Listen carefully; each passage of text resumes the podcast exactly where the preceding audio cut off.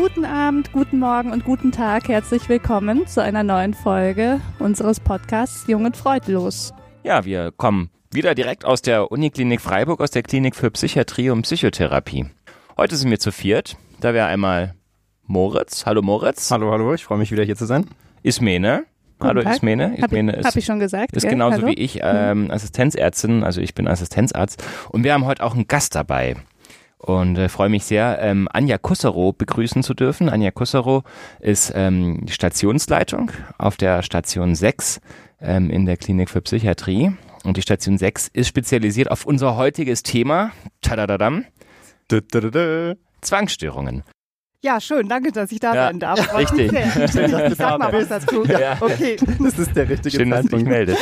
ja, Ähm, super. Eine, eine Tradition unserer kleinen Podcast-Runde ist es, bevor wir ins Thema Zwangsstörung einsteigen, ähm, bekommt die Gästin oder der Gast immer drei Oder-Fragen äh, gestellt, auf die Okay. es spontan zu antworten gilt. Und ich würde Mhm. sagen, damit legen wir gleich los.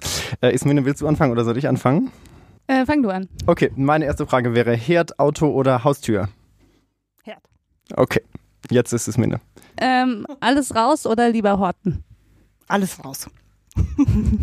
Und äh, wir sitzen hier noch, ist Winter, deswegen meine Frage Skibrille, Sonnenbrille oder Rosabrille? Rosa Brille, selbstverständlich. Ich muss zugeben, die Frage kam du hast ja tatsächlich eine Brille auf. Dann dachte ich, irgendeine so eine Brillenfrage müssen wir jetzt irgendwie auch noch Ja. anschmeißen. Okay, Die ist zwar nicht rosa, aber vielleicht dann aber ich sehe damit, das ist prima. Das ist schon eine gute Grundlage. Unser heutiges Thema, der Sebastian hat es gerade schon gesagt, ist äh, Zwangsstörungen. Ähm, vielleicht habt ihr da draußen jetzt schon ein Bild im Kopf, vielleicht auch nicht. Ähm, auf jeden Fall wollen wir mal versuchen, eins zu zeichnen. Meine erste Frage zum Thema wäre deshalb, was macht denn eine Zwangsstörung eigentlich aus? Du guckst mich an, ich darf anfangen. Genau. Also eine Zwangsstörung macht aus, dass Zwangsgedanken oder Zwangsimpulse erstmal vorhanden sind, ähm, die von den Betroffenen auch als eigene Gedanken noch erkannt werden, die sich ähm, in einer unangenehmen Weise wiederholen. Die dürfen auch nicht per se angenehm sein, diese Gedanken oder Impulse. Und es wird von den Betroffenen Widerstand geleistet. Nicht unbedingt gegen alle vorhandenen Gedanken oder Impulse, aber mindestens gegen einen muss noch Widerstand geleistet werden. Das sind so die groben Kriterien. Ähm, der Widerstand äh, kann unter anderem auch so aussehen, dass dann zusätzlich zu diesen Gedanken und Impulsen Zwangshandlungen auch auftreten. Also Handlungen, die auch in unangenehmer Weise immer wiederholt werden müssen. Und ähm, letztendlich fühlt sich das für die Betroffenen so an, dass es schon sich aufdrängende Gedanken und Handlungen sind, ähm, ja, die teilweise auch gar nicht als unbedingt sinnvoll erachtet werden. Mhm. Das heißt, die merken schon oder man merkt dann schon, okay, der Gedanke ist irgendwie, der macht für mich eigentlich gar keinen Sinn, aber er ist trotzdem sehr, sehr präsent. So? Hm, So stelle ich es mir auch vor. Also es ist schon übertrieben, aber es ist trotzdem noch ein eigener Gedanke. Es ist nicht Mhm. so wie jetzt was ganz Fremdes, was von außen irgendwie eingegeben wird und man gar nicht mehr nachvollziehen kann, wo das herkommt. Genau, das hatten wir in der Folge mit der Psychose ähm, erklärt, dass ähm, solche Gedanken eben eher psychotisch sind und bei einer Zwangserkrankung ähm, Erkrankung ist es eben ganz klar, dass es wirklich eigene Gedanken sind und es auch klipp und klar ist. Und was eben vor allem wichtig ist beim Zwang, das hast du schon gesagt, aber ich will es einfach nochmal betonen, ist, Hm. wir nennen es Ich-Dystonie. Das, Das, hast heißt, du schon mal gesagt. Ich weiß, Ja. äh, meine Schwester hat uns tatsächlich an der Stelle zugehört und hat sich so gefreut, wie schön du Ich-Dyston gesagt hast. ja, habe ich eine ganz besondere Hast Aussprache. du ganz schön gesagt. Nein, okay. das war sehr impulsiv. Ich-Dyston. Okay. Also, also um das nochmal kurz zu erklären, Ich-Dyston, das heißt, man, man erlebt es als, als nicht ähm, übereinstimmt mit den eigenen Vorstellungen. Also ähm, wenn ich jetzt zum Beispiel sagen würde, ich muss ähm, zum Beispiel kontrollieren, ob die Haustür zu ist, aber ich habe auch richtig Bock, die Haustür ähm, zu kontrollieren, ähm, dann wäre das nicht ist ich das tun. Wenn man aber sagt, ich muss die Haustür immer wieder kontrollieren, obwohl ich denke so, hey, das ist doch klar, dass die zu ist und ähm, es geht mir echt auf den Senkel, dann wäre das eben ich das tun zum Beispiel. Und dann würden wir von einem Zwang sprechen. Mhm. Ähm, Sebastian, du hast jetzt gerade schon das Beispiel mit der Haustür äh, Mhm. genannt. Ähm, vielleicht, Anja, kannst du mal erzählen, was sind denn deiner Erfahrung nach so die häufigsten Zwänge, die du jetzt auf Station zum Beispiel triffst, in Mhm. Anführungszeichen? Also die häufigsten Zwänge sind natürlich äh, Kontrollzwänge, also bezogen auf Elektrogeräte oder auch das ähm, Schließen von Türen und Fenstern und Heizung an, aus. Also alles, das, was man gut kontrollieren kann, Mhm.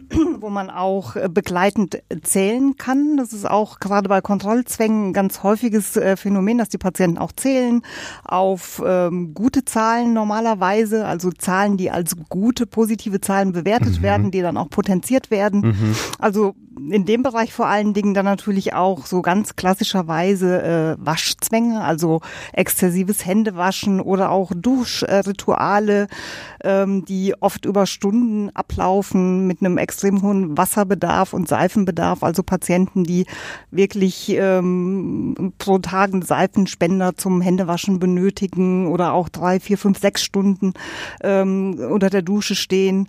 Dann natürlich auch klassischerweise Putzzwänge.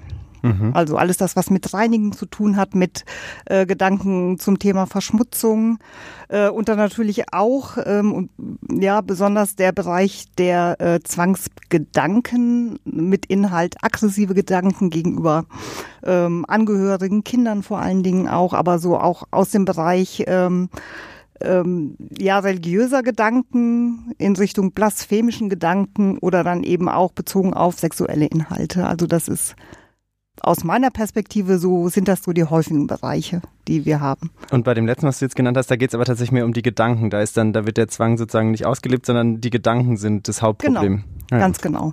Okay. Die Angst bei diesen ganzen ähm, Zwängen, wo es darum geht, im Grunde genommen anderen zu schaden, mhm. ja, mhm. sei es jetzt eben durch aggressive Handlungen, durch sexuelle Handlungen auch an anderen, äh, geht es niemals tatsächlich darum, diese Handlungen wirklich auszuführen, sondern die Angst, ich könnte es tun und ich kann mir nicht sicher sein und irgendwann im Laufe meines Lebens könnte genau das passieren, äh, ist, glaube ich, so ein ganz wesentlicher Faktor auch gerade dafür. Mhm. Mhm. Das ist, glaube ich, schon mal ein ganz wichtiger Punkt zu Anfang, ne? dass es dann tatsächlich äh, die Angst davor, das zu machen, so genau. das, das, Hauptproblem eigentlich genau. ist, nicht das Ausführen. Deswegen genau. betrifft das ja auch ganz häufig Bereiche, die eben maximal unangenehm sind, mhm. eben zum Beispiel das eigene Kind irgendwie verletzen zu können. Ja, das ist ja quasi instinktiv ähm, das Falscheste, was man nur tun kann, aber halt natürlich auch eine der größten Ängste, die man in der Situation haben kann und dadurch auch extrem unangenehm für die Betroffenen, ja, weil zum Beispiel zu denken, man könnte seinem eigenen Kind was anzutun, wirklich die Befürchtung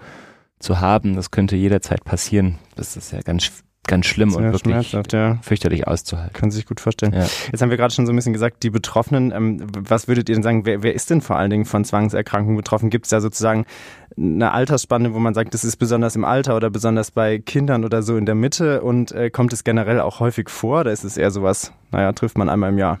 Also die Lebenszeitprävalenz, also das Risiko im Laufe des Lebens daran zu erkranken, ist, soweit ich weiß, ähm, bei ein bis zwei Prozent.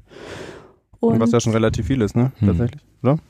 Ja, also es ist natürlich deutlich seltener als zum Beispiel depressive Episoden, wo wir auch schon erzählt hatten, glaube mhm. ich, dass da ist die mhm. Lebenszeitprävalenz so um die 20 Prozent. Mhm. Mhm. Ähm, aber klar, also. Aber jetzt auch nichts, was man nahezu nie trifft eigentlich. Mhm kommt schon vor. Mhm. Und das ist eine Erkrankung, die eher schon auch früher beginnen kann. Also Zwangssymptome können schon in der Kindheit auftreten. Der Erkrankungsgipfel liegt ähm, bei Männern im Prinzip in der Adoleszenz. Bei Frauen ähm, habe ich gelesen, ich weiß nicht, ob der Unterschied so relevant ist, so Beginn der dritten Lebensdekade. Das wäre dann also eben mit 20, Anfang 20. Mhm. Also ein bisschen später als bei den Männern mhm. sozusagen. Und sieht man das auch so in der, in der Praxis tatsächlich? Also sind es tatsächlich überwiegend junge Menschen, die, die du triffst, Anja, hier in der, in der Klinik? Ähm, mittlerweile ist das tatsächlich so, äh, dass die Patienten oder die Betroffenen immer jünger werden.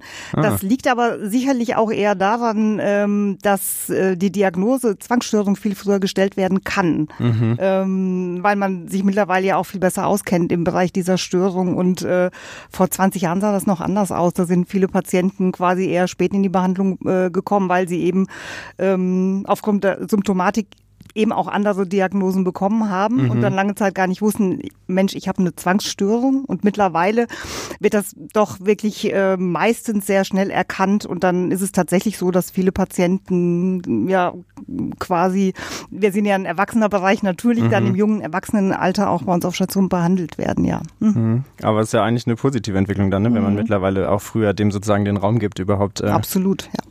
Kannst mhm. du sagen, was die früher für falsche Diagnosen bekommen haben? Naja, häufig tatsächlich Schizophrenie, mhm. ja, auch aufgrund der Befürchtungen, die manchmal auch so anmuten, als äh, hätten die vielleicht einen wahnhaften paranoiden eben Hintergrund, wenn es dann so in, in Richtung auch ähm, ja Verschmutzung geht äh, oder Vergiftungsideen. Also äh, ich kann mir gut vorstellen, dass da auch gerade noch vor 30 Jahren auch häufig äh, Fehldiagnosen gestellt wurden. Mhm. Ja. Mhm. Das ist vielleicht auch ein ganz spannender Punkt mit dieser Fehldiagnose Richtung Schizophrenie. Wie würdet ihr denn jetzt in der Klinik das äh, in einem Gespräch, zum Beispiel, wenn ihr zum ersten Mal jemanden trefft, versuchen abzugrenzen? Oder was stellt man da für Fragen, um das so ein bisschen rauszuarbeiten, in welche Richtung so eine Idee oder dann auch eine Handlung geht? Hm. Also wie schon erwähnt, ist, ähm, ist diese Ich-Dystonie natürlich ein ganz wichtiges Unterscheidungskriterium mhm. jetzt gerade zur, zur Schizophrenie. Jetzt gerade wenn, wenn die Patienten in die Klinik laufen und ähm, irgendwie jetzt einfach mal unspezifisch gesehen werden, berichten die sehr selten direkt von ihrer Zwangsstörung, sondern das ist häufig ein schambesetztes Thema und wird auch nicht sofort berichtet. Also ganz häufig spielen andere ähm, Symptome dabei eine größere Rolle, wie zum Beispiel einfach auch ähm, so eine, eine Stimmungs- ähm, Problematik, die sich einfach einstellt durch die Zwänge. Mhm. Ähm, und man muss schon auch gezielt nach Zwangssymptomatik teilweise fragen, sonst kriegt man es nicht sofort erzählt. Ähm, so in unserer Situation, mhm. in der wir jetzt arbeiten in der Klinik, ist es so, wir haben eben diese Spezialstationen für Zwänge und ähm, da werden natürlich speziell ähm, vordiagnostizierte Zwangspatienten angemeldet. Ja, aber okay, so das heißt, es steht schon im Raum mhm. oder ist im Prinzip schon bekannt. Richtig, genau. Mhm. Aber die Herausforderung zum Beispiel für niedergelassene Psychiater oder auch Hausärzte oder alle anderen ist es natürlich so ein bisschen so eine Zwangsstörung aus dem Nichts heraus zu erkennen. Und ähm, da gibt es so ein paar Empfehlungen, ähm, Fragen danach zu stellen. Zum Beispiel waschen und putzen Sie sehr viel, könnte man fragen. Man kann fragen, kontrollieren Sie sehr viel oder haben Sie quälende Gedanken, die Sie loswerden möchten, aber nicht können?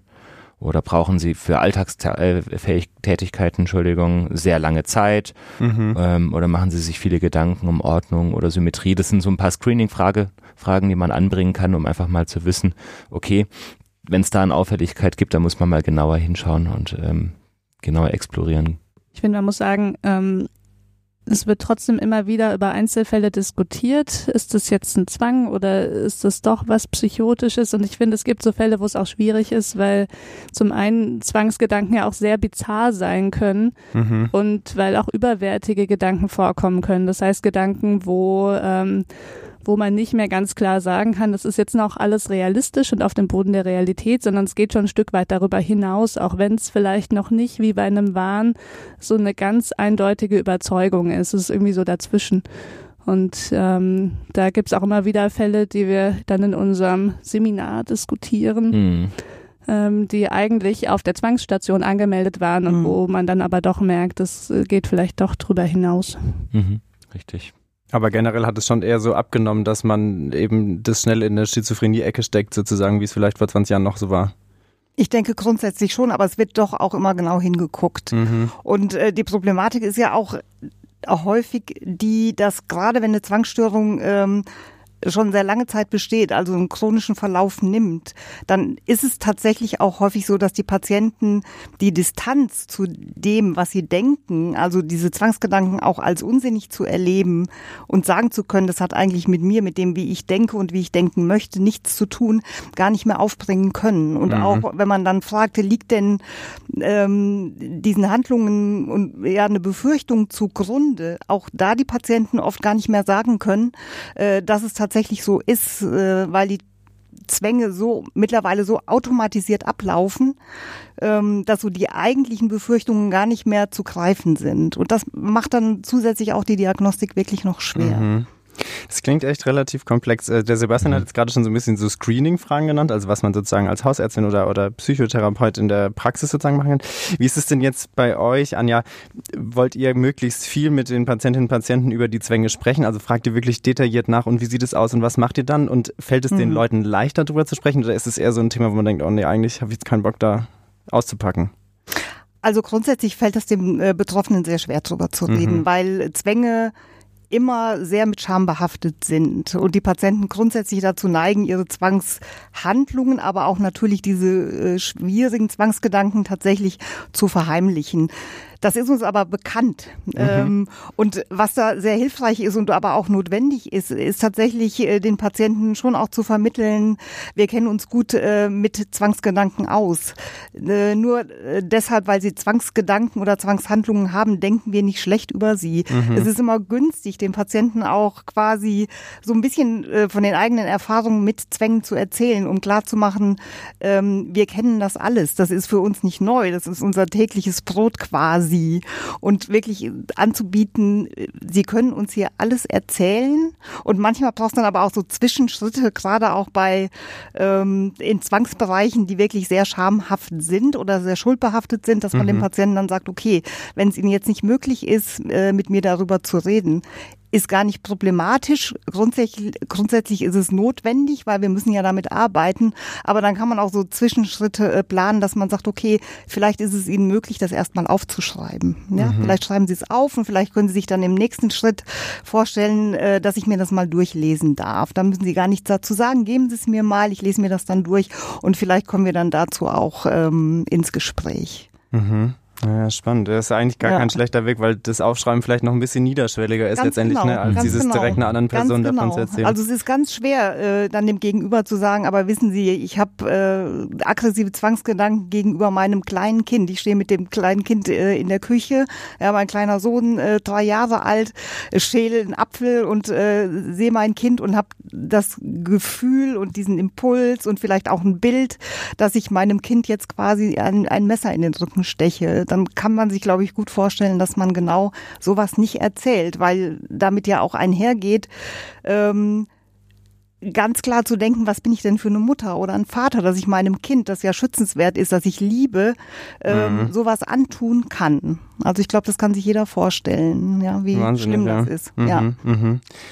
Und verspüren die Leute dann, ist es eine Erleichterung, wenn man da einmal dann drüber gesprochen hat und es auch, oder man zum Beispiel auch merkt, okay, ich kann das jetzt erzählen und jemand nimmt es einfach erstmal so an? Genau, da sitzt niemand mir gegenüber, dem ich das erzähle, der dann irgendwie vor Erschrecken vom Stuhl fällt, mhm. sondern sagt, ja, genau so funktionieren Zwangsgedanken, damit sind sie nicht alleine. Vielleicht sagt, wissen Sie, äh, von letzte Woche saß hier ein Patient, der hat ähnliche Gedanken ähm, und dann einfach äh, so ein bisschen selbst auch erzählt und dann mhm. sind die Patienten oft sehr erleichtert, weil so dieses äh, Denken, ich bin damit alleine und im Grunde genommen bin ich, weil ich solche Gedanken habe, ein Monster, ja, und mhm. eigentlich ähm, darf ich gar nicht hier sitzen, ich gehöre eigentlich ins Gefängnis. Äh, das ist nicht ähm, das ist nicht von der Hand zu weisen, dass die Patienten sich so auch sehen. Mhm. Ja. Jetzt haben wir, glaube ich, schon ganz gut gehört, so dass es, was das, was Zwangsgedanken mit Menschen machen können und wie viel mhm. das abmacht. Jetzt wäre vielleicht ein spannender nächster Punkt. Kann man denn sagen, woher Zwangsstörungen kommen oder wie die entstehen? Gibt es da irgendwelche Theorien oder weiß man das? Ich glaube, das ist ein Thema, was man von zwei verschiedenen Seiten betrachten muss. Mhm. Also es gibt da einmal auf jeden Fall so, so eine, so eine psychodynamische Entwicklung und ähm, bestimmt auch eine biologische Komponente. Ähm, wir können ja erstmal so mit dem Psychodynamischen anfangen. Also Zwänge beginnen in der Regel langsam, ja. Die fangen nicht von jetzt auf gleich an und gehen von 0 auf 100, sondern mhm. ähm, das sind Verhaltensweisen, die sich einschleifen. Und ähm, ganz häufig sind sie tatsächlich auch ähm, bisschen verknüpft mit unglücklichen Lebenssituationen oder Schwierigkeiten, mit Problemen umzugehen, Überforderungen in verschiedenen Situationen. Ich denke, das ist von Einzelfall zu Einzelfall immer sehr, sehr unterschiedlich, wie das dann so im Einzelnen ausgetreten ist. Aber wir haben ja schon vorhin gehört, das ist ein, so ein Problem des jungen Lebensalters.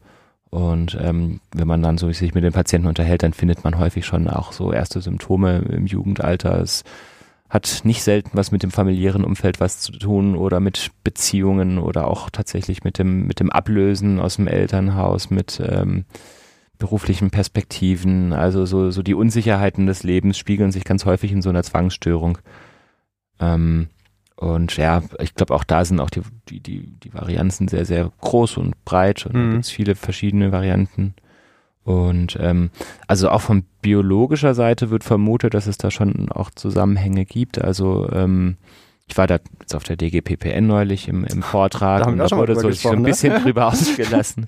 genau, also da steckt die Forschung halt noch total in den Kinderschuhen, ja, aber es wird schon so ein bisschen davon ausgegangen, dass es auch so ein paar Schleifenprozesse im Hirn gibt, die, die gestört sind, ähm, wo zum Beispiel dann einfach die, ähm, der Ausstieg aus Handlungen schwerer fällt, einfach durch, durch wegfallende ähm, Hemmungen und sowas. Also ich meine, das sind alles Modelle auf die auf äh, Modellen, die auf Modellen basieren. Ja, es mhm. ist wirklich alles nur sehr grob, aber ähm, letztlich funktioniert Denken natürlich auch auf irgendwie eine Art biologisch und ähm, da findet man natürlich dann auch so ein bisschen die Schwierigkeiten. Ähm, Finde ich persönlich aber auch manchmal für mich ein bisschen ähm, leichter, das im Hinterkopf zu behalten, dass es eben auch so eine biologische Komponente gibt, dass es eben nicht immer nur eine Wahl ist, die die Menschen haben, jetzt einfach mal diese Gedanken wegzulassen, sondern dass es auch wirklich Wege gibt, die sich im Hirn festtreten und die kann man nicht eben einfach von jetzt auf gleich wieder verlassen, sondern da muss man langsam ähm, rangehen. Mhm. Ich meine, das Gehirn lernt ja auch. Das ähm, ist ja auch wieder so eine Erkrankung, wo man sich dann in einem Teufelskreis wiederfindet, weil durch diese Zwangsgedanken ja eine ganz große Anspannung entsteht und ähm, diese neutralisierenden Handlungen, Handlungen, die dann etabliert werden, die führen ja erstmal auch zu einer kurzfristigen Erleichterung. Das Problem ist aber, dass es halt nicht lange anhält und dann kommen die Gedanken wieder mhm. und ähm, oftmals ist es ja dann so, dass über Jahre hinweg ähm, die Zeit, die dann in diese in diesen Teufelskreis reingesteckt werden muss, immer mehr wird und sich natürlich eben, wie du gesagt hast, dass im Gehirn immer mehr so festtritt dieser Pfad. Mhm. Jetzt haben wir schon gehört, dass ein ah, Entschuldigung, eine oh, Sache noch. Entschuldigung, ja, Haben wir jetzt gerne. eigentlich schon gesagt, dass es eine genetische ja, Komponente war mir auch ganz wichtig, dass mhm. wir das noch erwähnen. Ja. Das wollte ich eigentlich jetzt fragen. Ah, so. okay. Ja, haben wir alle Gut gleich mitgedacht, Moritz. Nee, ja, ist ja egal. Dann, dann pack doch ja. einfach aus, ohne dass ich die Frage stelle. dann erklär das doch nochmal, Sebastian. Die genetische Komponente, ja, es ist ja eigentlich... Es ähm, gibt sie. Genau, das ist, das ist also ähm, eine gewisse ähm, erbliche Penetranz gibt. Ja, also es gibt natürlich eine Häufung in, in Familien, ähm, mit Zwangserkrankungen und ähm, gibt teilweise Familien, in denen Zwangserkrankungen heftigste Ausprägungen erreichen. Und ähm, natürlich ist es da immer schwierig zu differenzieren. Ähm, ist es jetzt erlernt oder ist es eben genetisch weitergegeben? Mhm. Aber dann gibt es ja immer die berühmten Zwillingsstudien, die da ähm, zitiert werden. Und ich glaube, da hat sich das nachweisen mhm. lassen, dass es also auch genetische Komponente gibt. Okay. Mhm. So, darf ich jetzt mal eine nächste Frage stellen? Ja, ja gerne. Weil eine Frage weil ich noch, wir haben so ein bisschen äh, schon drüber gesprochen, dass es auch einen, einen großen Leidensdruck macht bei den Leuten und ähm, dass es häufig lange dauert, bis sie darüber zu, äh, sprechen können. So, und jetzt wäre meine Frage noch, gibt es denn äh, andere psychische Erkrankungen, die häufig mit Zwängen äh, oder mit Zwangsstörungen einhergehen oder ist es tatsächlich eher was Isoliertes? Also gibt es sehr häufig, ähm, wir, wir nennen es ja mal Komorbiditäten. Mhm. Eben, wie Sebastian schon angedeutet hat, sind das vielleicht manchmal auch die, die erst ins Auge fallen, mhm. obwohl sie eigentlich die Begleitung sind. Also ganz häufig sind da ähm, depressive Episoden zu nennen, dann Suchterkrankungen, Essstörungen. Mhm. Was noch? Mindestens eine Sache gab es noch, die ich jetzt vergessen habe. Ich glaube, Angststörungen kommen auch häufig dazu. Ja, ne? ja mhm. genau. Und es gibt auch Persönlichkeitsstörungen, die mhm. gerne damit assoziiert sind, also gerade so ängstlich vermeidend und ähm, so in die mhm. Richtung. Es gibt ja auch eine zwanghafte Persönlichkeitsstörung. So ist es. Die auch. ja, ist wahrscheinlich ja. auch oftmals eher fließend, mhm. der Übergang. Ja, ja, absolut. Okay, also tatsächlich ist es schon was, wo man jetzt nicht davon ausgehen würde, dass äh, häufig isoliert, also ganz alleine eine Zwangsverstörung dasteht, sondern dass tatsächlich es kommt einem häufiger vor, dass dann noch was anderes irgendwie auch eine Rolle spielt. Ja, also, also einmal zum Beispiel der Zusammenhang mit der Depression, den finde ich zum Beispiel einfach ziemlich logisch. Ja, also äh, Zwangsstörungen führen tatsächlich häufig dazu, dass man ähm, in seinem Alltag irgendwie so ein bisschen verarmt, ja, also zum Beispiel viel Energie investiert nur noch in seine Zwangsrituale, sich auch sozial isoliert, ähm, äh, beruflich nicht mehr vorankommt. Also das, das äh, je nach ähm, Ausprägung der Zwangsstörung kann das richtig schlimme Ausmaße an, äh, also annehmen und mhm. da, da bleibt keiner bei einer guten Stimmung. Ja, also da wird man depressiv. Das sind absolut die äußeren Faktoren, die diese Depression dann natürlich mitbedingen. Ähm, glaube, bei den Angststörungen ist es einfach, weil Zwangs- und Angststörungen sehr, sehr eng verwandt sind. So ein bisschen die Lernprozesse, die da ähm, stattfinden, sind so ein bisschen die ähnlichen. Ähm, Drum glaube ich, dass es einfach zwei benachbarte Erkrankungen sind, die deswegen gerne mal miteinander Benachbarte Erkrankungen ja. klingt irgendwie auch interessant. Ne? Mm. Aber einfach, weil die Prozesse im Gehirn sozusagen vergleichbar sind, ne? kann man sich so vorstellen. Ja.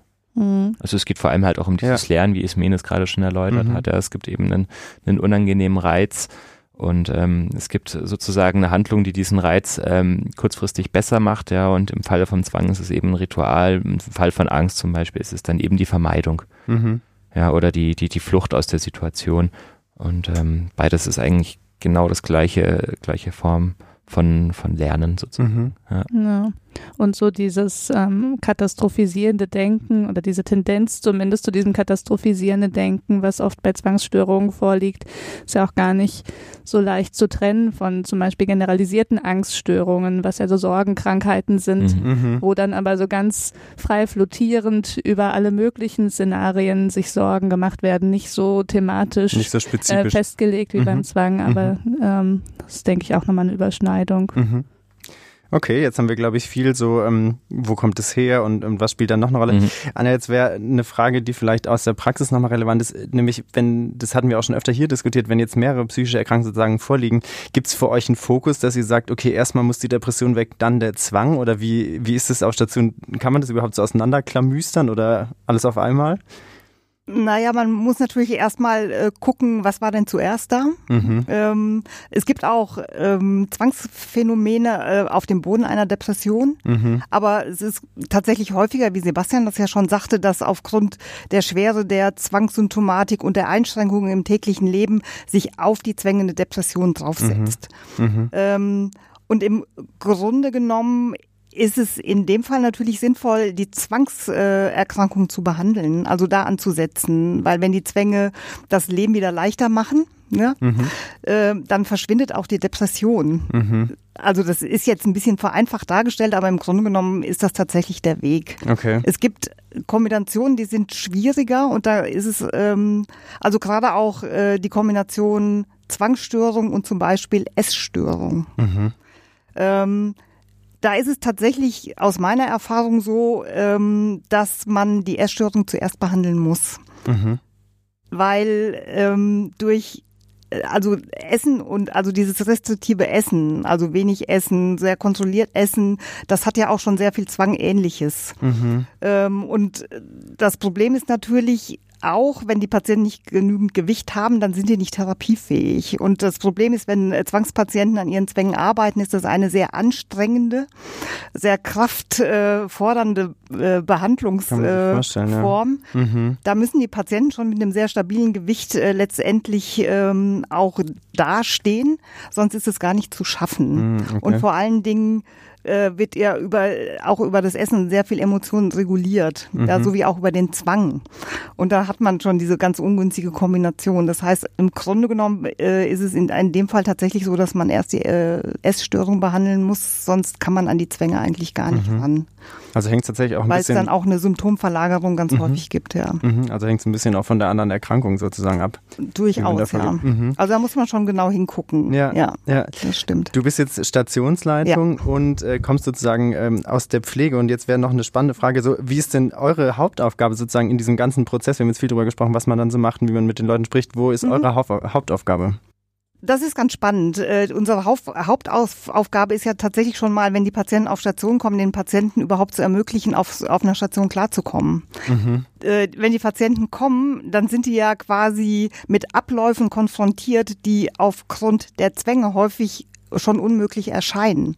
Also wenn je- jetzt jemand zum Beispiel ähm, Kontaminationsbefürchtungen hat, also zum Beispiel Angst hat, sich über Türklinken mit irgendeinem Keim zu ähm, infizieren und darüber krank zu werden, dann kommt äh, ein Patient mit Zwängen auf Station und ist mit der äh, Situation konfrontiert, dass da ja ganz viele andere Menschen sind, die potenziell gefährlich sind, weil die Keime verteilen können und über Türklinken die gemeinsame äh, Benutzung von Bädern, Stühlen, Tischen, Geschirr, also alles ist ja dann quasi kontaminiert, ist gefährlich. Und äh, da fängt im Grunde genommen schon die Arbeit auch der Pflege an, ähm, mit den Patienten zu gucken, okay, die Situation ist, wie sie ist, wir können die nicht ändern. Sie müssen die Toilette nutzen mit anderen Patienten, die Dusche nutzen, sie müssen mit den anderen essen, sie müssen ein Zimmer teilen. Das heißt, das, was für sie gefährlich ist, ist überall. Äh, und wir gucken, äh, inwieweit wir mit den Patienten Kompromisse schließen können, also äh, zwischen dem, was der Zwang letztendlich will und dem, was aber notwendig ist, um überhaupt auf Station überleben zu können. Das ist schon mal ein ganz, das ist schon mal ein ganz wesentlicher ähm, Aspekt dessen, was Pflege auf Station macht und dann so diese ganz wichtige und wesentliche Arbeit, die ja aber eigentlich alle Berufsgruppen auch haben ähm, im, im psychiatrischen Kontext Ähm, wir haben ja, wir arbeiten ja auch in, in der Form der Bezugspflege. Das mhm. heißt, jeder Patient hat auch eine zuständige Pflegende, Pflegenden an der Seite, der die Therapie begleitet. Wir machen ja ganz viel auch gemeinsam. Und da geht es auch um dieses ganz wichtige, erstmal Beziehung aufzubauen. Also eine vertrauensvolle, wertschätzende ähm, Arbeitsbasis zu schaffen, dass der Patient überhaupt in der Lage ist, über das, was so quälend ist, zu sprechen. Mhm. Ja, überhaupt mal ähm, Einblick zu bekommen, wie denn die Zwänge aussehen, wo die ganzen Einschränkungen sind, die ganzen Ängste sind. Ähm, und äh, da geht schon sehr viel äh, Arbeit auch rein, mhm. weil es für die Behandlung erstmal ganz wichtig ist, den Patient kennenzulernen mit seiner Lebenswelt und mit dem, wie die Zwänge funktionieren. Mhm. Ja, das müssen wir ziemlich genau wissen, weil letztendlich ja die Therapie auch so aussieht, dass man letztendlich ähm, an den ganzen Handlungen und am Denken und an den, den emotionalen, emotionalen Verarbeitungsstrategien dann auch arbeitet. Also ich kann da richtig ausholen, aber ich soll das ja jetzt, glaube ich, nicht so aufblähen. genau, ja. Aber das ist, sind schon so zwei ganz wesentliche Aspekte. Mhm. Ja, ich glaube, man hat einen ganz guten Eindruck davon bekommen, ne? wie, wie, wie essentiell das ist und was man da erstmal leisten muss, bevor es sozusagen auch losgehen kann auf Station. Genau. Ne? Das genau. ist ja sozusagen tatsächlich die Basis, bevor irgendwas anderes ja, genau. passiert, muss und man erstmal einfach auf Station ankommen. überleben zu können, mhm. irgendwie mhm. mit diesen ganzen Problemen. Überall lauern Gefahren äh, für die Patienten, mhm. Situationen, von denen sie denken, das schaffe ich nicht. Die Patienten kommen, dürfen die keine Des Desinfektion Desinfektionsmittel mehr benutzen. Mhm. Ja, also gerade für, für Patienten mit äh, Waschzwängen oder auch Putzzwängen ist das enorm schwierig zu sagen, okay, wenn sobald sie hier durch die Tür gehen, Desinfektionsmittel dürfen nicht sein. Mhm. Ja, das heißt, ja, damit ist ja all den Gefahren, die vorher quasi äh, tunlichst vermieden werden, wieder Tür und Tor geöffnet. Und das äh, muss man sich mal vorstellen, was das für die Patienten auch bedeutet. Mhm. Ja. Mhm. Anscheinend schafft ihr es ja, dass die allermeisten nicht sofort wieder abreisen, was einen schon fast wundert nach der Schilderung. Das klingt ja ein Albtraum. Für die Patienten ist das, glaube ich, ein Albtraum zum Teil ja. tatsächlich, ja. Ja, ja aber da kann man sich echt auch vorstellen, dass man, äh, wie du es mhm. vorhin erzählt hast, nicht mit dem Gewicht, dass man so körperlich stabil sein muss, weil das ja echt eine wahnsinnige Anforderung ist an den, also an die mhm. Psyche und an den Körper letztendlich. Aber das um dieser, dieser kritischen Einstiegszeit so ein bisschen gerecht zu werden, gibt's ja bei uns auch die zweiwöchige Probezeit, ah. ähm, mhm. die natürlich für beide Seiten gilt. Ja. Und genau. ähm, ich finde, das ist auch immer nochmal so ein wichtiges Signal an beide Beteiligten, aber vor allem auch an die Patienten. Das ist eine Probezeit. Ja. Man kann sich das jetzt mal ergebnisoffen anschauen. Mhm. Man ist jetzt nicht für die Dauer der kompletten Behandlung hier eingesperrt, und, sondern so der Zeithorizont, in dem mhm. man das jetzt mal schaffen muss, verkürzt sich. Und das Gute ist ja, die meisten habituieren sich ja dann doch relativ flott so ein bisschen daran, nachdem sie es eine Weile gemacht mhm. haben und dann geht es gut. Der Sebastian nutzt gerne so unter der Hand Fremdwörter, gell? Das ist schon mal aufgefallen. Die, ah, Habitu die Habitu das ist, das ist doch deine genau, das Aufgabe. Kommt, das kommt so unter ja. der Hand, also dass man es nicht merkt. Dann musst du mir sofort auf den Fuß treten. Nein, ich will ja deinen Redefluss auch nicht unterbrechen. Da hast du aber auch. Kleiner Professor. Ja, ja, so ein bisschen. ähm, Anja, eine Sache äh, mhm. interessiert mich noch. Du hast jetzt vorhin schon gesagt, das, es spielt eine ganz wichtige Rolle, dass ihr eine Beziehung zueinander aufbaut, also zwischen Patientin, Patient und euch. Ähm, was ist denn, wenn man merkt, irgendwie können wir nicht miteinander. Also es gibt ja schon einfach mal Situationen, wo man denkt, okay, mit diesem Menschen komme ich irgendwie nicht gut klar. Gibt es dann Strategien also oder Seiten, wechselt ihr dann sozusagen durch? Von Seiten der Pflege oder von Seiten der Patienten? Naja, das betrifft ja beide Seiten. Sowohl als auch. Du kannst ja. von deiner Seite erzählen, aber auch von beiden. also möchtest. ich hatte jetzt tatsächlich die Situation eher selten, mhm. ähm, dass ich so das Gefühl hatte, ähm, mit dem Patienten wird es jetzt für mich ganz schwierig. Mhm ähm, weil letztendlich äh, sich doch zeigt, dass wenn sich die Mühe lohnt und wenn man sich auf jemanden einlässt und den kennenlernt, mhm. man doch immer etwas findet, von dem man sagt, das gefällt mir, damit kann ich arbeiten und mhm. ähm, und dann so quasi andockt, ja, das was ja Beziehung auch ausmacht. Ja. Ähm, da lohnt sich tatsächlich äh, zu investieren und äh, letztendlich ist es dann auch, ich arbeite ja jetzt schon auch sehr lange ähm, im Bereich der psychiatrischen Pflege, immer lohnenswert, nicht zu früh irgendwie die Flinte ins Korn zu werfen und äh, vielleicht gerade so diese Anfangsprobleme ähm, in der Beziehungs, im Beziehungsaufbau letztendlich irgendwie auch zum Thema zu machen und dem Patienten schon auch zu sagen, wissen Sie was, wenn ich irgendetwas mache, also ich speziell jetzt auch, und das kann mir natürlich auch immer passieren, von dem Sie merken, das ist problematisch oder ich mhm. gehe zu weit oder ja, mit mein, mit dem, was ich so wissen möchte, dann sagen Sie es mir doch einfach. Also äh, von Anfang an zu sagen, je offener wir miteinander kommunizieren und sie dürf, dürfen auch kritisch äh, mir Rückmeldung geben, desto besser. Und dann hab, ist meine Erfahrung tatsächlich die, dass man eigentlich ähm, die Probleme, die so entstehen, tatsächlich aus dem Weg räumen kann, dass Mhm. die nicht hinderlich sind. Ja. Ja, ein wichtiger Punkt. Ich glaube, da kamen wir auch schon öfter hier irgendwie drauf zu sprechen, ne, dass Transparenz eine total große Rolle Mhm. spielt und dass man eben auch sagt, okay, wenn es da irgendein Problem gibt, dann sprechen wir es doch an, dann gucken Mhm. wir mal nach einer Lösung, weil meistens Genau. findet man ja irgendwie dann doch eine. Genau. Das ist eigentlich eine, wieder eine gute Botschaft. Jetzt haben wir schon ganz Mhm. viel über hier auf Station und eine Probezeit gesprochen Mhm. und ähm, vielleicht gehen wir noch mal einen Schritt zurück. Wann würdet ihr beiden denn sagen, wann ist eine Zwangsstörung überhaupt behandlungspflichtig? Also wann kommen wir denn an den Punkt, dass die Psychiatrie als Institution sozusagen eine Rolle spielt? Ich würde sagen, das entscheidet bei Zwangsstörungen in der Regel der Patient und zwar abhängig davon, wie sehr er drunter leidet. Und das Mhm. hängt meistens ähm, grob mit der Ausprägung der Zwänge zusammen, also auch mit dem, eben wie schon angedeutet, mit dem Zeitaufwand, den die Zwänge einnehmen. Ähm, wenn das anfängt, den Alltag zu behindern, dann entsteht doch meistens ein Leidensdruck. Das ist meine Behauptung. Sagst ja, du? Ich gebe dir völlig recht. Ich glaube, es ist auch noch stark abhängig von der persönlichen Situation der Betroffenen, ob die jetzt gut eingebunden sind in eine Familie, ob die eher alleine leben. Ich glaube, Menschen, die alleine leben, haben eben wesentlich weniger ähm, Antrieb dann auch nochmal vielleicht was daran zu ändern oder mehr Raum, den so ein Zwang einnehmen darf, ähm, weil da keine Familie steht. Aber Mhm. die Entscheidung für eine, für eine Behandlung fällt einzig und allein der Patient. Es ist auch wichtig, eine, eine gewisse Motivation für diese Behandlung mitzubringen, weil die anstrengend ist. Mhm, haben wir auch schon gehört, ja. Und ähm, genauso wie es bei anderen Psychi psychischen Erkrankungen, jetzt wie bei Depressionen oder so ist, dass Mhm. man da irgendwo mal von Eigen- oder weiß ich auch Fremdgefährdung, das ist bei Zwangsgedanken eigentlich also primär nicht der Fall. Ja, natürlich kann das irgendwie durch eine komorbide Depression auch mal kriselig werden, aber man kann dann halt auch nicht in einer Notfallsitzung eine Zwangsbehandlung machen. Das geht einfach nicht. Sondern Heute nimmt Ja. mir immer meine Fragen weg. Sonst hätte ich mich gefragt, was ist denn sozusagen der Zwangsnotfall? Aber so wie du es jetzt gerade gestellt hast, gibt es den im Prinzip jetzt rein aus der Zwangsstörung gar nicht so unbedingt. jein. Ich wollte es auch nochmal ein Ja. bisschen hervorheben, weil ich glaube, wir haben es nicht so deutlich gesagt, wie man es vielleicht sagen muss. Du hattest ja, Anja, ein ziemlich plastisches Beispiel genannt, wo es um so einen Zwangsgedanken geht, jemandem was anzutun. Da lag mir noch so die Frage auf der Zunge, muss man denn Angst haben, wenn man mit Zwangspatienten arbeitet? Das klingt ja teilweise ziemlich gefährlich, aggressive Zwangsgedanken. Ich glaube, wir müssen noch mal ganz klar stellen, ob das gefährlich ist oder nicht. Nein, überhaupt nicht. Warum denn nicht?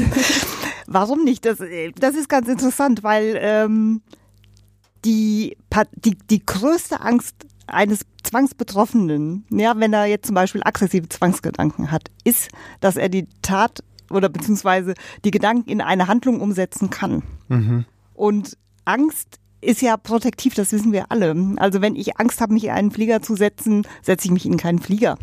Ähm, das hört sich ganz banal an, aber im Grunde genommen ist es ist ja in, den, in der Vorstellung eines Zwangsbetroffenen die Vorstellung, das umzusetzen in einer Handlung, das Schlimmste, was passieren kann. Hm. Ja, wenn ich denke, das ist das Schlimmste, was passieren kann, dann tue ich das nicht. Also, ja, hört sich merkwürdig an, aber meine größte Angst, die bediene ich ja nicht.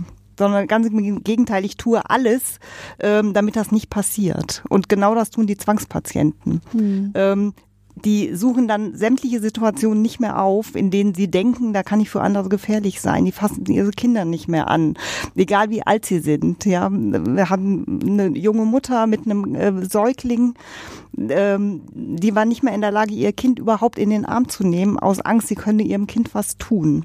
Das ist schon auch sehr zuverlässig äh, bei Zwangspatienten. Zwangsgedanken absolut. werden nicht umgesetzt. Genau, absolut Die zuverlässig. Spitze ja. getrieben Mhm. ist es gefährlicher, mit deinen Kollegen zu arbeiten, als mit Zwangspatienten, ja, das, oder? Äh, definitiv. Okay. Und zwar ja. jeden Tag zu jeder Stunde. genau. Da war mein Ausrufezeichen dahinter. Schön Genau. zusammengefasst. Nee, das ist schon so, ja, genau. Wenn man die Patienten fragt, ähm, wie lange sie solche Zwangsgedanken schon haben und die sagen dann, ja, ich habe, weiß ich nicht, schon seit zwölf Jahren leide ich unter diesen Zwangsgedanken. Und man dann fragt, ja, wie oft haben sie denn so einen Zwangsgedanken schon mal in die Realität umgesetzt? Dann gucken die Patienten immer ganz entsetzt, ja, überhaupt noch nicht. Ich sage, na ja, jetzt machen wir mal ein, mal ein ganz einfaches Rechenexempel. Sie sind jetzt, äh, weiß ich nicht, äh, 36 Jahre alt, seit zwölf Jahren haben Sie Zwänge. Das Jahr hat 365 äh, Tage. So, jetzt rechnen wir mal, äh, an wie vielen Tagen Sie sich schon bewiesen haben, dass Sie das, was Ihnen quasi ständig äh, durch den Kopf geht, nicht umsetzen. Mhm.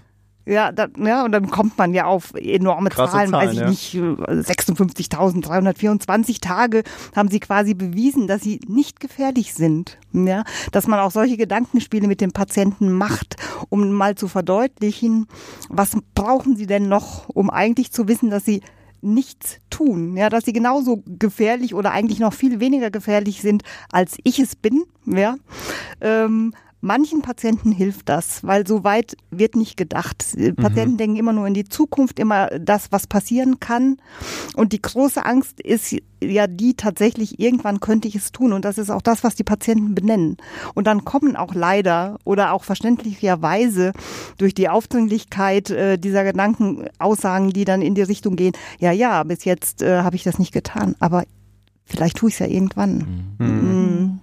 Und das ist, und das zeigt auch so ein bisschen, ähm, wie mies, wenn ich das mal so sagen darf, so ein Zwang funktioniert. Ja. Ja, also ich bestätige echt. eigentlich immer, dass ich nicht gefährlich bin. Mhm. Und äh, dadurch, dass der Zwang aber so hartnäckig behauptet, du kannst hier nicht sicher sein, du kannst hier nie sicher sein und du kannst hier auch in Zukunft nicht sicher sein, bleibt dieser, diese Angst und dieser Schrecken genau davor so lebendig auch. Mhm. Und die Patienten trauen sich quasi selbst nicht mehr über den Weg. Ja? Trauen ihrer eigenen Wahrnehmung nicht mehr, ihrem Verstand nicht mehr. All dem, was sie eigentlich vorher bewiesen haben, das gilt dann alles nicht mehr. Das ist wirklich, das ist schlimm, ja. Mhm. Du hast gesagt, das ist ein Fies, ein Zwang. Ähm, und ja, wir haben jetzt schon fies. ganz viel über die Ausprägung gesprochen ähm, auf die Situation auf Station. Jetzt wäre vielleicht meine grundlegende Frage, wie sieht denn das Therapiekonzept von so einem, von so einer Zwangserkrankung aus? Was steckt da dahinter sozusagen? Und meine Frage, die stelle ich auch eigentlich immer, ist es ein Anti-Zwangsmedikament oder geht es da um was anderes? Blinker, Blinker. Anti-Zwangsmedikament, das wünschen sich die Patienten auch. Ja. Manche Patienten wünschen sich auch einfach ein neues Gehirn. Ja, ja genau. das äh, ja, stimmt, ja. Kann, kann genau. man auch gut verstehen. Ja. Mhm. Davon haben wir aber immer nur zwei im Monat und deswegen sind die natürlich rares Gut. Was von ja. den Gehirn? Von genau. Ja, genau. Ja. Ah, Mist. Ja, mhm. Also das ganz äh, Spannende bei der Zwangsstörung ist ja, dass da mal wirklich die Therapie der Wahl eben kein Medikament ist, sondern ähm, die kognitive Verhaltenstherapie. Mhm. Und die ist auch nicht wie jetzt bei der schweren Depression ähm, gleichberechtigt, sondern die ist ähm, wirklich die Nummer eins. Wenn es irgendwie geht, sollte man die machen. Mhm.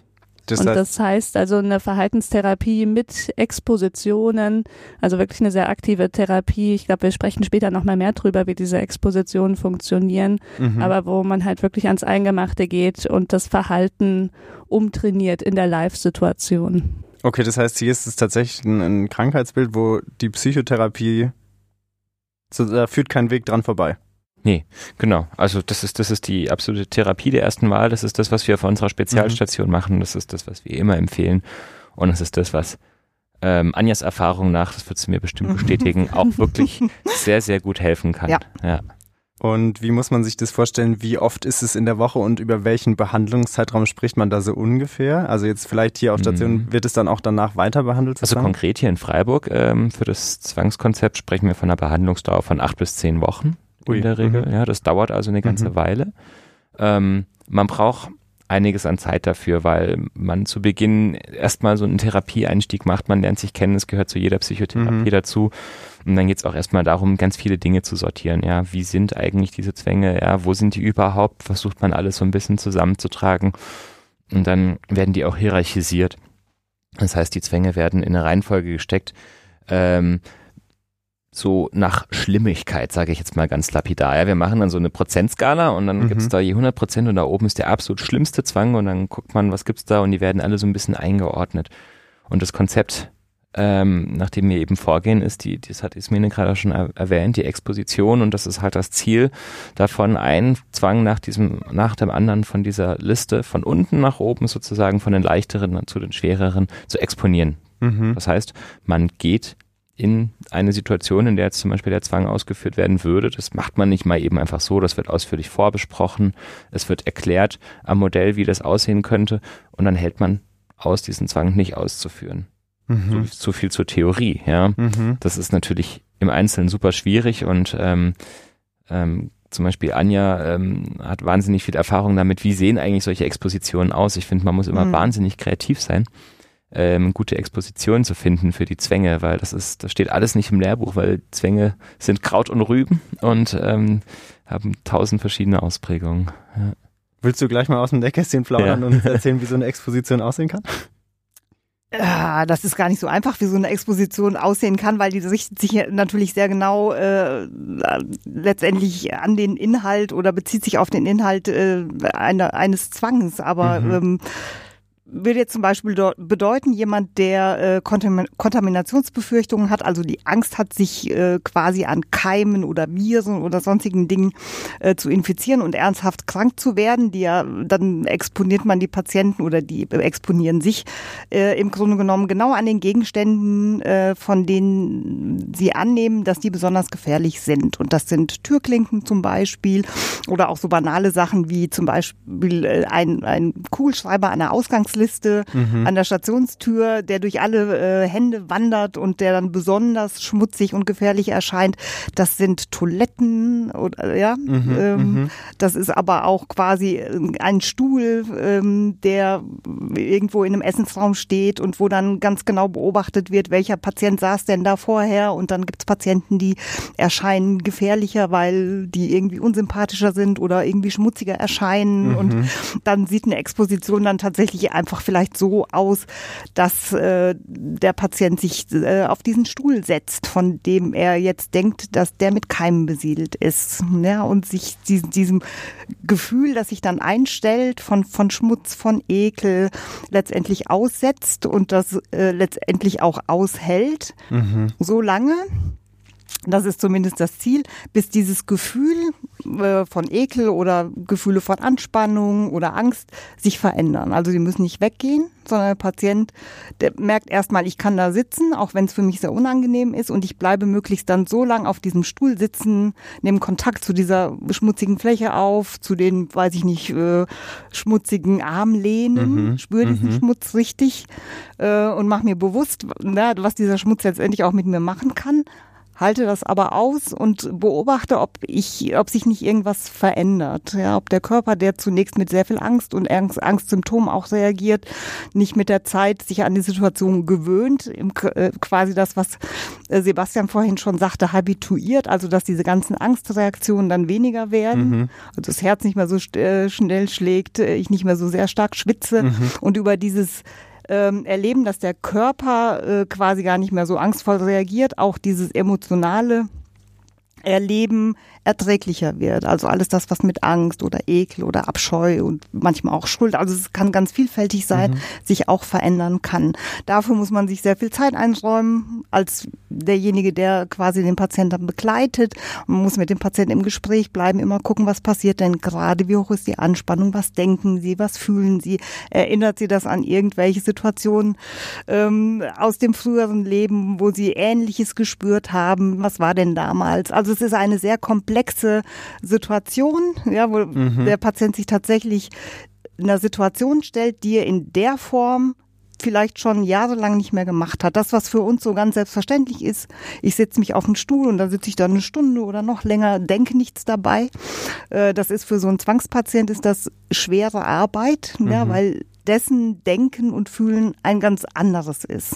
Ja, dessen Wahrnehmung äh, liegt quasi nur auf dem, was jetzt in dem Moment für mich so gefährlich ist. Ja? Und ähm, was dann auch mit mir passieren kann. Ich kann schwer krank werden, vielleicht stecke ich dann, weiß ich nicht, meinen, meinen Mann damit an und dann bin ich am Ende verantwortlich, dass der krank wird und dann stirbt er am Ende. Und ja, dann das, was du vorhin auch sagtest, mir mit diesen ganzen Katastrophengedanken, das sind alles äh, Dinge, die man auch innerhalb einer Exposition äh, abfragt und sich gemeinsam anguckt und dann versucht vielleicht in einen realistischen Kontext zu bringen. Also es ist eine sehr komplexe mhm. ja, Therapieform, so, ja. Ja. anstrengend für den Patienten, ja. anstrengend aber auch für ähm, den Therapeuten oder die Bezugspflege, die das begleitet, weil man ganz nah an dem ist, was der Patient gerade so erlebt und das quasi mitträgt dann auch in der mhm. Situation, genau. Mhm. Das wäre jetzt nochmal eine Frage mhm. gewesen, und zwar, wie ist es, man, man antwortet, äh, man ordnet dann sozusagen an, heute einmal Stuhl sitzen oder so und wie ist es dann, ist da immer eine, äh, jemand von der Pflege und eine Ärztin oder ein Arzt dabei oder müssen die Patienten, Patienten das alleine machen also, oder wie, wie sieht es ja. praktisch aus sozusagen? Also praktisch ist es so, dass die Erstexposition zum Beispiel jetzt so abläuft, wie Anjas gerade geschildert mhm. hat, ja, das heißt, die erste ähm, Konfrontation mit irgendwelchen unangenehmen mhm. Dingen äh, findet begleitet statt. Ja, und ähm, Ziel das heißt, ist es Pflege und, und Ärztin oder Arzt dabei? Oder? Das kommt immer so ein bisschen drauf an. Aber wir streben es schon mhm. meistens an, dass Therapeuten und Bezugspflege gemeinsam dabei ja. sind, ja, wenn das Termin nicht einrichtbar ist. Ja. Ähm, und ähm, das Ziel ist es aber dann aber auch zum Beispiel, dass die Patienten im Laufe der Zeit lernen, wie so eine Exposition abläuft. Es geht ja dabei um einen Lernvorgang, ja. Das heißt, der Körper gewöhnt sich dran, die Anspannung geht irgendwann runter und sinkt von alleine ab. Das ist ja die wesentliche Lernerfahrung, die dabei gemacht wird und die kann man später auch alleine machen. Mhm. Ja. Das heißt, wir nennen es dann Expos in Eigenregie. Ähm, die werden dann durchgeführt und ähm, das ist ein ganz, ganz wichtiger Bestandteil, dass das einfach auch übertragen wird, dass es ohne Hilfe geht. Sonst wäre das ja die nächste Lernerfahrung. Okay, meine Anspannung sinkt nur, wenn da jemand dabei steht und äh, sich mit mir unterhält, sondern es geht auch darum, dass es halt auch mit sich selber dann funktioniert, alleine, ja. Mhm. Und es geht auch darum, dass es dann auch irgendwann außerhalb der Station funktioniert. Wir nennen das ex vivo. Ähm, es gibt echt geile ja. Abkürzungen. ja. Ähm, okay. Und am besten eben auch zu Hause nochmal. Und ähm, deswegen ist es auch zum, zum Ende der Therapie hin ein Bestandteil, dass man nach Hause geht und sich dort nochmal den, den Situationen aussetzt, weil die häufig auch nochmal ganz anders funktionieren, ja, und auch nochmal ganz andere Parameter drumherum sind, ja. Und so, ich sag mal, eine sterile Umgebung, fast schon wie so eine Zwangsstation mit lauter verständnisvollen Menschen, die ähm, einem dann die Zeit dafür geben, einen in Ruhe lassen und wissen, was da abläuft. Ja, das, das kann natürlich zu Hause, wo die Kinder unterwegs sind, wo ein Ehepartner mhm. unterwegs ist, wo die Eltern im Haus daneben wohnen, alles ganz anders sein. Du hast jetzt äh, vorhin gesagt, acht bis zehn Wochen geht sowas. Kann man sich auch vorstellen, wenn der, der Prozess ja sehr fordernd, dass das einfach seine Zeit braucht. Was würdet ihr denn sagen, ist dann am Schluss sozusagen das Endergebnis im Durchschnitt? Kann man sagen, die meisten Menschen sind dann von ihren Zwängen befreit oder ist es was, was man trotzdem noch ein bisschen mit sich trägt und was auch wieder zurückkommen kann? Wie ist da so der Ausblick sozusagen? Also man sagt, dass eine deutliche Reduktion der Zwangssymptome erreicht werden kann. Mhm. Ähm, es ist nicht so, dass ähm, in der Regel eine komplette, ähm, ein komplettes Verschwinden der Zwänge erwartet werden kann. Also, mhm. Ähm, aber ein sehr guter Rückgang. Und ist es häufig, dass die Menschen dann danach noch weiter zum Beispiel Psychotherapie ambulant machen, einmal die Woche, oder ist es eher so acht bis zehn Wochen hier und fertig? Also grundsätzlich muss man sagen, dass man natürlich diese äh, kognitive Verhaltenstherapie auch von vornherein ambulant machen kann. Es gibt Stationen wie mhm. bei uns in der Klinik, wo man so eine intensive Starterfahrung machen kann, mhm. was günstig sein kann, vor allem wenn die Zwänge sehr ausgeprägt sind. Mhm. Aber ähm, grundsätzlich sind solche Therapien ambulant durchführbar und machen auch stationär nur Sinn, wenn es eine ambulante Weiterbehandlung gibt. Okay. Beziehungsweise ist jetzt vielleicht ein bisschen radikal gesagt, bei manchen Leuten ist sicher auch der Grund, in so eine Klinik zu gehen, dass es vor Ort einfach kein geeignetes Angebot gibt. Mhm. Dann muss man improvisieren.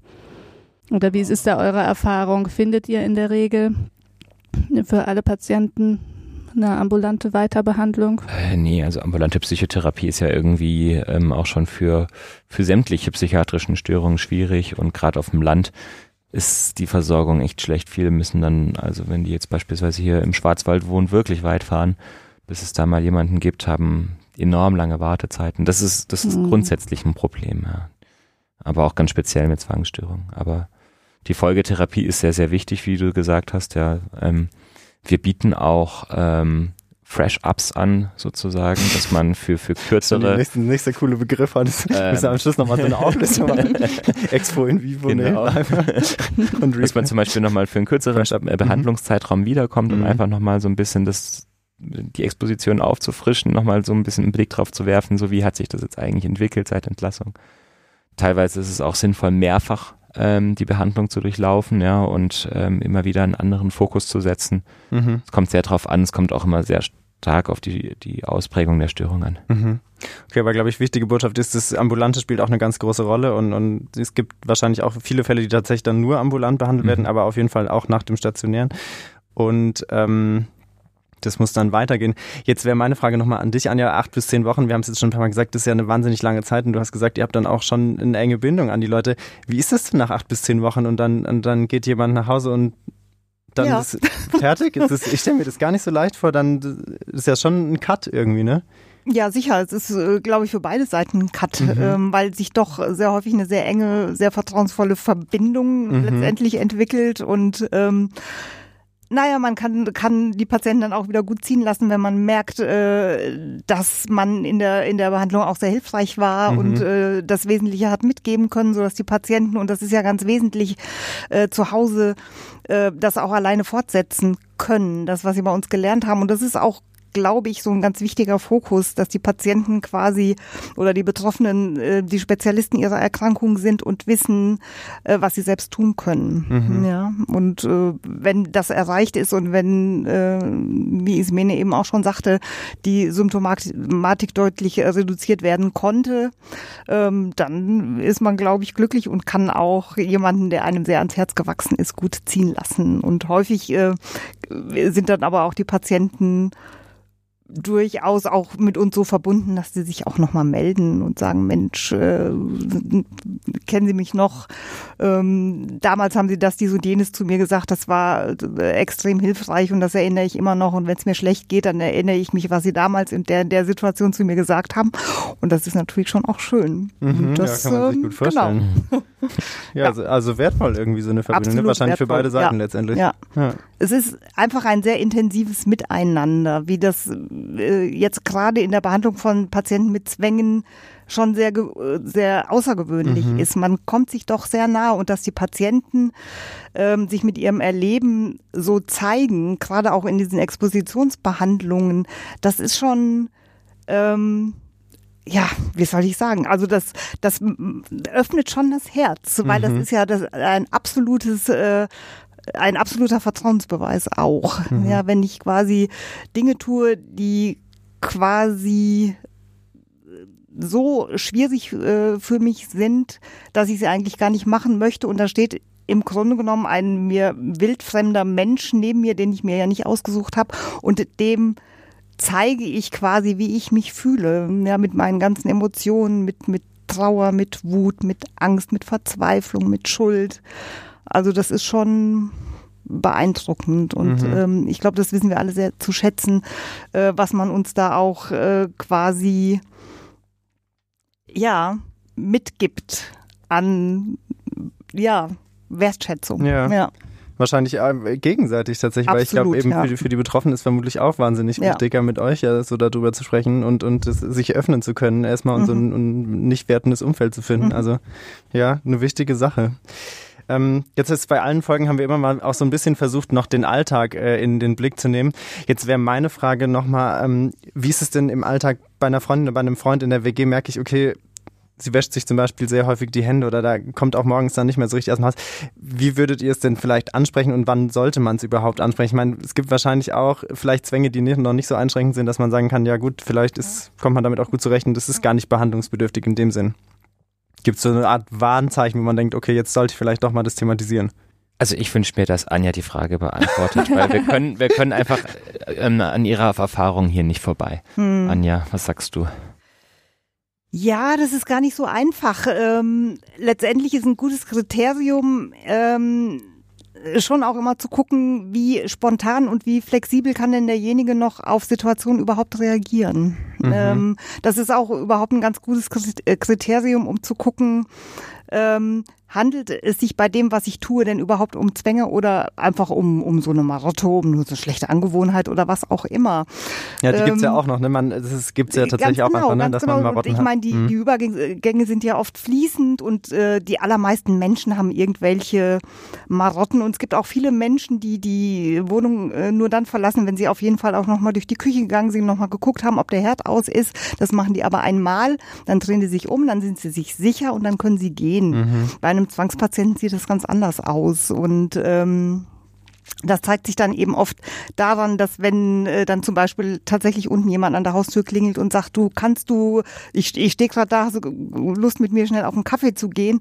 Und derjenige kann das dann eben nicht mehr, mhm. ja, so spontan und flexibel äh, auf so eine schöne Situation dann quasi zusagen, ja, ich bin gleich unten, bin in zwei Minuten da und das wird dann eher eine halbe Stunde, eine Dreiviertelstunde oder das geht gar nicht, dann ist das sicherlich schon mal so ein Signal, ähm, dass das schon sehr ernsthaft ist, mhm. ja, dass der Zwang quasi schon sehr stark das, das Handeln und die Möglichkeit des Handelns bestimmt, ja.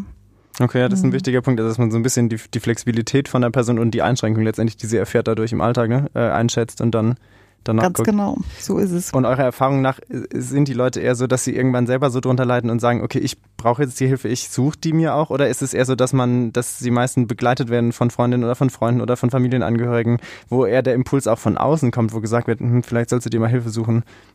Habt ihr da Erfahrung?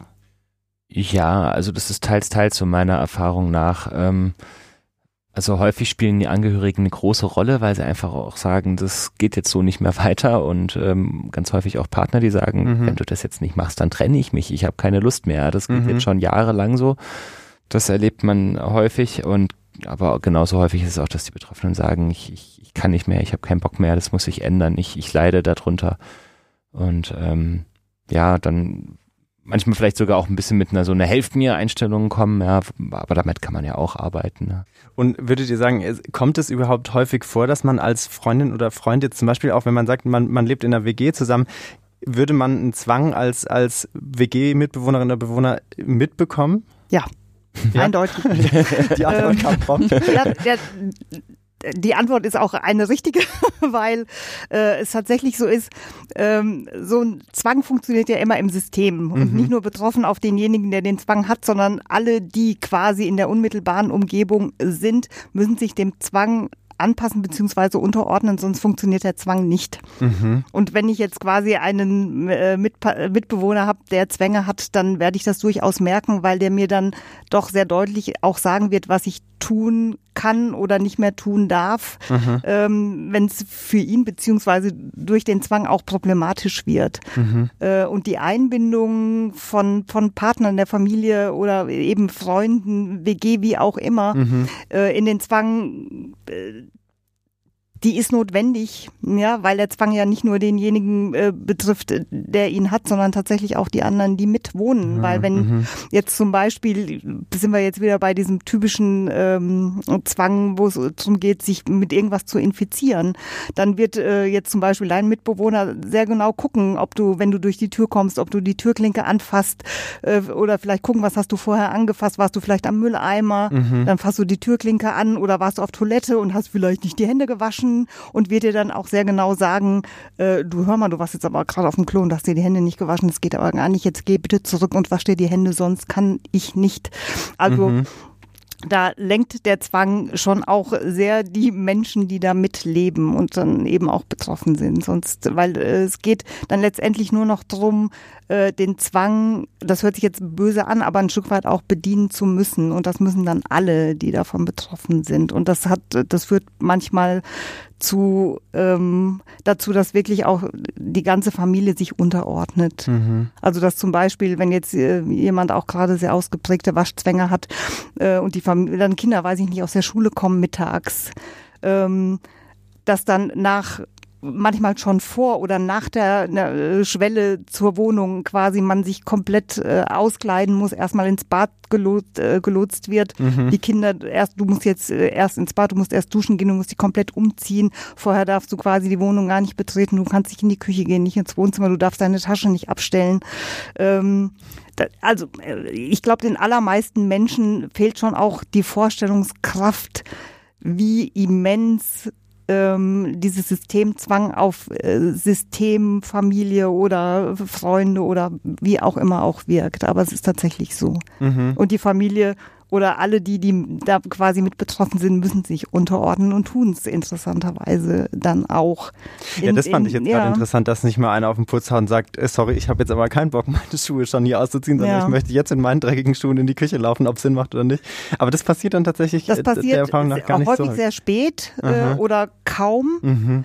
weil natürlich das Leiden, das dahinter steckt, so offensichtlich ist und man ja natürlich alles erstmal tut, um quasi den Betroffenen auch zu erleichtern Mhm. und dann eben auch sagt, okay, dann, na, damit du dich besser fühlst, mache ich das. Krass. Letztendlich, mir Mhm. geht's tatsächlich auch oft so, dass äh, wenn, wenn mir so quasi die Tragweite äh, von so einem Zwangssystem offensichtlich wird, ich oft auch äh, wirklich äh, erstaunt bin, äh, dass äh, Familien und Systeme das tatsächlich tragen, ja. Also Mhm. da wird schon enorm viel geleistet, äh, ja, und auch Leidensdruck übernommen, muss man schon auch sagen, ja. Mhm. War, glaube ich, auch nochmal ein wichtiger mm. Punkt. Und vielleicht jetzt so ein letztes, und zwar, wenn wir jetzt die nochmal, ich liebe die WG-Situation, die, die kann man für alles, für alles missbrauchen.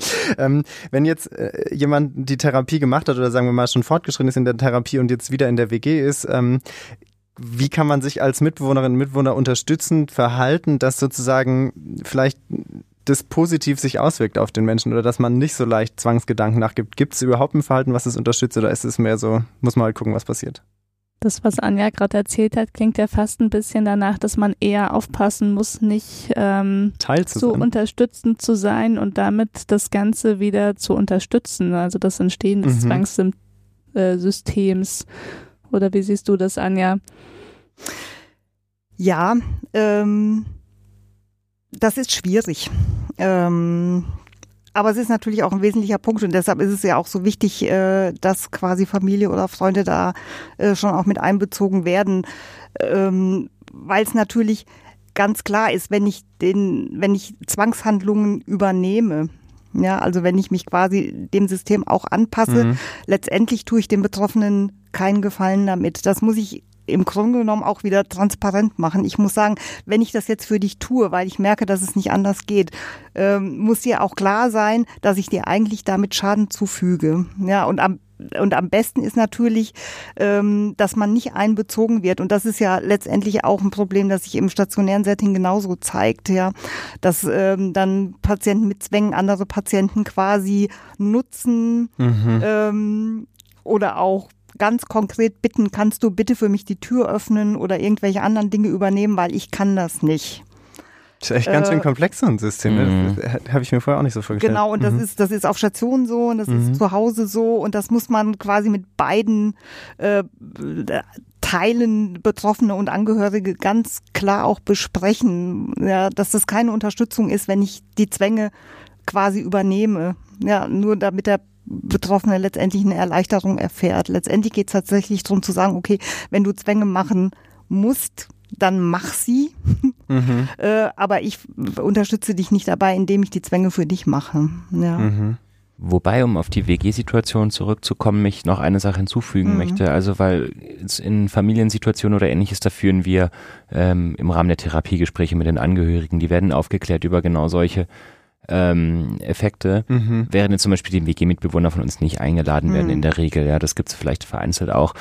Als WG-Bewohner würde ich einfach mal empfehlen, wenn die frisch von der Therapie kommen, nachfragen. Ja, wie ist das eigentlich? Freundliche Offenheit zeigen und ähm, Betroffene, die gerade frisch eine Therapie gemacht haben, werden genau das aber auch so berichten können und sagen, hier, es gibt ein Problem, ähm, du meinst es gut mit mir und übernimmst Zwänge von mir, das muss sofort oder ab sofort aufhören, denn wir müssen das anders machen. Mhm. Und ähm, dann kann man über diesen Weg auch an Informationen, auch an konkrete Informationen, welche Handlungen sich handelt dabei zum Beispiel, ähm, kommen. So, das wäre mein Vorschlag auch als Umgang. Dann wissen wir jetzt vielleicht auch, wie man es machen kann, wenn man in der WG wohnt und ähm, freundliche Offenheit, das hatten wir glaube ich auch schon häufiger, ne? Transparenz ja, und freundliche Offenheit total. bringen einen doch ja. meistens weiter. Mhm. Dann würde ich sagen, wir haben, glaube ich, wahnsinnig viel äh, jetzt äh, erfahren über Zwangsgedanken. Das war super spannend, fand ich. Es war äh, sehr Schön. lehrreich. Vielen Dank, Anja, dass du so ja, viel auch aus gern. der Praxis erzählt hast. Das war, glaube ich, für alle ganz eindrücklich. Mhm. Gibt es noch was, was uns fehlt, was euch fehlt, was ihr noch loswerden wollt? Die Botschaft an die Welt da draußen. Anja, vielleicht auch deine Botschaft an die Welt da draußen. Gibt's eine? Ja, ähm, also äh, falls es in der Welt Menschen gibt, die das jetzt hören oder zu irgendeinem Zeitpunkt hören und denken, Mensch, ich glaube, ich habe eine Zwangsstörung, ja. dann lohnt es sich auf jeden Fall ähm, entweder über den Hausarzt oder wie auch immer den ja. Kontakt zu ähm, einer Behandlungseinrichtung oder einem ambulanten Therapeuten äh, zu suchen und zu finden, weil man Zwänge doch sehr gut behandeln kann. Mhm. Äh, also das ist, glaube ich, eine ganz wichtige Botschaft. Mhm. Ja, mhm. genau. Also, es lohnt sich anzugehen. Es lohnt sich auf jeden Fall. Mhm. Also jeder, der weiß, wie einschränkend Zwänge sind und äh, tatsächlich ist äh, die KVT äh, eine gute Behandlungsform und ein guter Behandlungsansatz, dass man Zwänge wirklich deutlich äh, reduzieren kann und äh, da auch alleine gut mitarbeiten kann, wenn man weiß, wie es funktioniert. Also insofern bitte äh, sich Hilfe holen, das lohnt sich auf jeden Fall. Mhm. Ja, gutes Schlusswort, würde ja, ich sagen, auf jeden oder? Fall. Ja, kann man sich nur anschließen. Sehr gut. Ähm, ich möchte vielleicht noch loswerden. Ähm, wir, das ist ja grundsätzlich so, dass wir gar keinen Anspruch auf Vollständigkeit haben. Aber ich glaube, heute haben wir uns besonders versucht einzuschränken, weil es ähm, einfach so viele spannende Aspekte gab. Mhm. Ähm, natürlich haben wir nicht alle Behandlungsmethoden genannt. Mhm. Äh, wir ersetzen nicht das Gespräch mit eurem Arzt. Stimmt, ja, stimmt. Ähm, wenn es keine KVT in der Nähe gibt, ähm, dann sollte man vielleicht wirklich als Betroffener besprechen, was es für andere Optionen Mhm. gibt. Wir Mhm. konnten leider nicht mehr alles erzählen. Ja, Aber wir haben so viel anderes erzählt äh, und zwar so spannend. Ich glaube, es hat sich auf jeden Fall gelohnt. Und äh, ja, danke euch allen. Es, hat, es war eine wirklich schöne Runde heute Abend. ja, Ja, vielen danke. Dank. Und, äh, Vielen an Dank. Anja, dass du uns deine Genau. langjährige Erfahrung hier zur Verfügung gestellt hast. Sehr gern. Dankeschön. Danke auch. Wunderbar. Dann auch äh, Tschüss an euch da draußen. Schön, dass ihr wieder dabei wart und äh, bis zur nächsten Folge. Bis bald. Tschüss. Tschüss. Tschüss. You.